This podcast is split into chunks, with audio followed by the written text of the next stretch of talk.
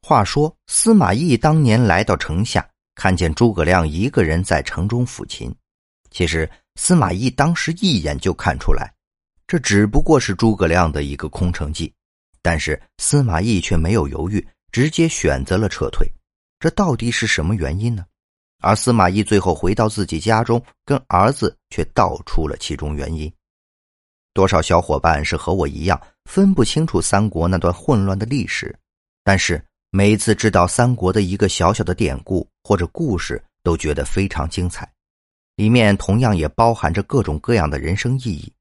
而《空城计》不得不说，就是这些历史片段中最为珍贵的一个。乱世出英雄，在当时三国时期如此混乱的时代背景之下，各路人马当中都有能人异士，有谋略的，有将才的，有文采的人比比皆是。这些人无论当时效忠于谁，都只是想完成自己的人生目标，使得自己的国家更加繁荣昌盛，一心一意的辅佐自己的君王，能够成就大业，一统江山。其中，司马懿和诸葛亮就是其中的代表人。司马懿和诸葛亮各为其主，两人也是对战了多年，虽然说是敌人，但是也都对彼此十分了解。《空城计》讲述的就是司马懿和诸葛亮再次遭遇的一个典故。有一次，诸葛亮派自己城中的兵力押送粮草到战场上，而司马懿此时率领了十万大军赶到诸葛亮所驻扎的城门之外。可是，此时诸葛亮的城内几乎已经全军出动，没有了士兵，也根本不可能有能力来抵抗。司马懿带领的十万人马，此时诸葛亮在面临司马懿的十万大军之下。没有选择束手就擒，而是心生一计。就在城中将领都认为此战必败，只能等死的时候，咱们的诸葛亮孔明却不慌不忙的命人把城门打开，然后自己坐在城门之中弹起了琴，而且十分陶醉，很是享受。这时候，城中的将士们都十分的不解，都已经死到临头了，哪还有这种闲心坐在这里喝茶弹琴？难道是知道了自己没有抵抗的能力，坐在这里束手就擒，也放弃了抵抗？再说司马懿这边带着十万大军兵临城下，到了城门口一看，没想到竟是这副场景：城门打开，诸葛亮独自一人，依然坐在城门之中弹琴。当时司马懿就愣在当场，因为按照他们所得到的线报，此时军中应该没有士兵。在这种情况下，诸葛亮不是应该下令紧闭城门，严防死守吗？而偏偏此时他又把城门打开，这到底是什么意思呢？生性多疑的司马懿坐在马背上，不断的思索着，心中的疑虑难以消除。但是司马懿的儿子却不分轻重，十分的激动，认为城门都已经打开了，此种千载难逢的机会，带领了十万将士已经打到了这里，难道还有不进城的道理吗？但是令人万万没有想到的是，司马懿就是在这个时候，居然下令全体撤退。你是不是和我一样也在想，司马懿肯定是担心城中有埋伏？诸葛亮如此谋士，怎么可能打开城门迎接敌军入城呢？肯定是在城中布置了埋伏，引军入瓮。相信有一些人都比较喜欢看《三国演义》，也知道里面的一些故事，每一个情节都相当精彩。而且有的演员演绎的也不错，甚至有一些情节让我们明白人生蕴含的一些哲理。在那个时候，各路人马集结，天下三分，英雄人物都是各有谋略，有很多名将都是那个时候出来的。乱世出英雄，说的真是不错。他们为了自己的一生所求，为了完成自己的人生目标，为了让国家能够繁荣昌盛，所以去辅佐自己觉得值得辅佐的帝王。帮助帝王完成统一大业。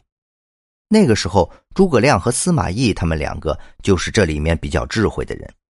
诸葛亮多次帮助自己的君主，赢得很多次战役，而且诸葛亮本人也非常智慧，亲自率军。司马懿也是一个非常智慧的人，他总是率领自己的军队顽强抵抗，所以让诸葛亮每一次讨伐都没有成功。两个人对战了那么多年，也是彼此了解的。虽然是敌人，可是最了解彼此的也是他们。当时诸葛亮去押运粮草，那个时候，司马懿带着大军浩浩荡荡来攻陷，诸葛亮就想出一个计策，唱了一出空城计。当时的诸葛亮觉得自己注定被灭，很多人也觉得这场仗是必胜。可是当时的司马懿并没有入城，在这种情况下，他只能让别人认为自己是中了诸葛亮的计谋。其实司马懿明白，如果他这次真的打败了诸葛亮，那么自己就再也没有存在的意义了。所以，即便是看着开着的大门，司马懿也想给自己一个台阶，因为诸葛亮一直都是诡计多端。所以，如果司马懿假装中了诸葛亮的计谋，也是非常可信的。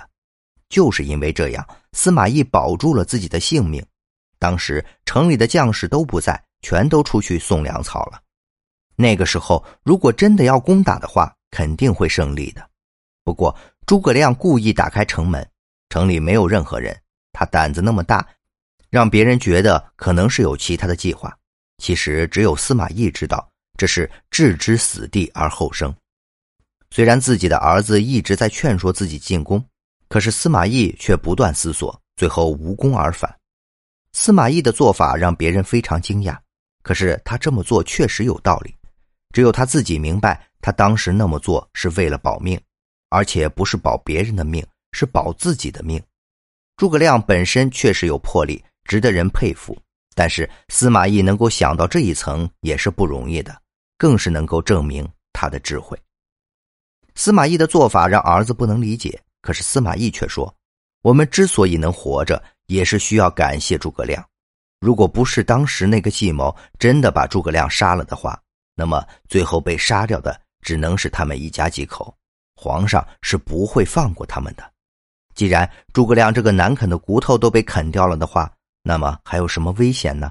谁都不会在乎其他的将领。”没有人能够和诸葛亮相比，司马懿也是深知这一点。谈到三国，我们就不得不提到诸葛亮和司马懿这两个人了。他们是相爱相杀的，是一生的死敌。而且我对他们两人的介绍也就不在这里多说些什么了。毕竟三个国家里关于他们两个的东西太多了。因为司马懿的出现，基本上已经到了三国中后期。所以，三国前期的内容，我们今天就不在这里讲了，直接跳到刘备死后，诸葛亮六出祁山的故事。诸葛亮死后，蜀国的大事小事都由诸葛亮一个人来办，后主刘禅也是个无所事事的主，所以国内的大事小情都由诸葛亮一个人来决定。